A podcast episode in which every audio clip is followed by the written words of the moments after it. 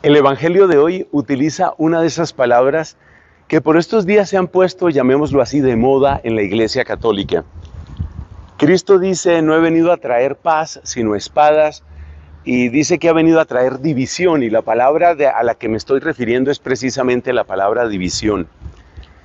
Y es una palabra muy delicada porque se convierte como en una acusación mutua. Entonces unos católicos les dicen a otros católicos, mira, tú estás causando división.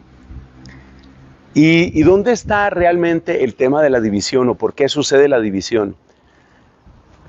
Si nosotros recordamos la historia de la iglesia, hay un mensaje que es muy interesante, una lección que debemos aprender, y es que precisamente la palabra herejía hace alusión a aquel que recorta algo, aquel que se queda con algo, aquel que selecciona una parte, la parte que le gusta.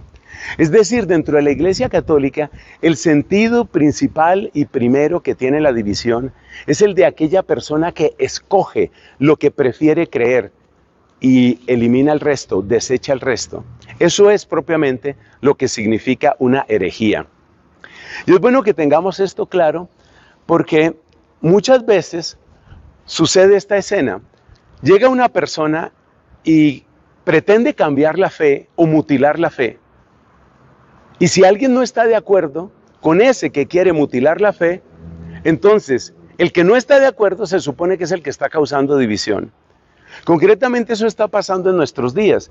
Por ejemplo, hay gente que quiere eliminar muchos elementos de la moral que la Santa Iglesia Católica ha enseñado en todos los siglos. La moral de todos los tiempos. Hay mucha gente que quiere eliminar eso. Y entonces quiere decir que lo que antes considerábamos pecado, no, ya no es pecado, eso realmente no importa, no le pongas cuidado a eso. Pero claro, ese es, esa es una herejía, eso, eso, es cambiar la fe, eso es mutilar el Evangelio. Y entonces otro le dice, hey, estás mutilando el Evangelio, tú cállate, no causes división. O sea, según esa persona que cambió o pretende cambiar el Evangelio, que cambió o pretende cambiar la moral de nuestra Iglesia Católica, según esa persona, pues entonces, si no estoy de acuerdo con él, yo soy el que estoy causando división. No, espérate, el que empezó con la división fuiste tú. Y tú empezaste con la división cuando tú empezaste a escoger lo que querías creer de la iglesia, escoger lo que tú querías creer del Evangelio. Un ejemplo que yo creo que es muy actual y que es muy doloroso es el tema que alude a la misericordia. La misericordia es una palabra absolutamente central en el Evangelio, nadie lo duda. Pero vamos a ver cómo se entiende esto de la misericordia. Porque es que si la misericordia se convierte en un permiso para pecar o seguir pecando, esa no es la misericordia del Evangelio. Y entonces si yo te digo que esa no es la misericordia del Evangelio, yo no soy el que está causando la herejía, yo no soy el que está causando la división. Fuiste tú cuando cambiaste las palabras, fuiste tú cuando pretendiste definir una misericordia que no corresponde ni con lo que dice Cristo, ni con lo que nos han enseñado los grandes doctores y padres de la iglesia. Así que por favor no dejarnos confundir, no dejarnos confundir, aunque haya distintas personas, y esto es muy doloroso, muy, muy doloroso, aunque haya distintas personas, incluso haya obispos que dicen otras cosas, nosotros sabemos que lo que nos corresponde es mantener la unidad. Sí, pero la primera unidad es la unidad en la confesión de una misma fe. Por eso dice el apóstol San Pablo, un Señor, una fe, un bautismo. Esto tiene un orden, un Señor. O sea que no caben aquí idolatrías de ninguna clase. Una fe.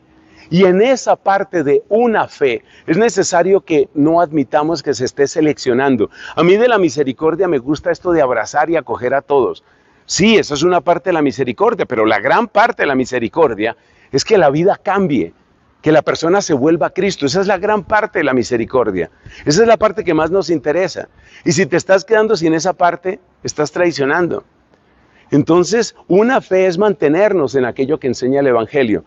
Por supuesto que perfectos no somos. Aquí no se trata de decir, nosotros somos los buenos, qué buenos ni qué nada. Pecadores es lo que somos. Pero aún desde nuestra realidad de pecado hay una claridad muy grande que tenemos. Y es que el orden es un Señor, una fe, un bautismo. En ese bautismo llegamos a ser uno en Cristo Jesús. Así que hay que orar mucho para que haya verdadera unidad en la fe, de manera que toda falsa división desaparezca. Amén.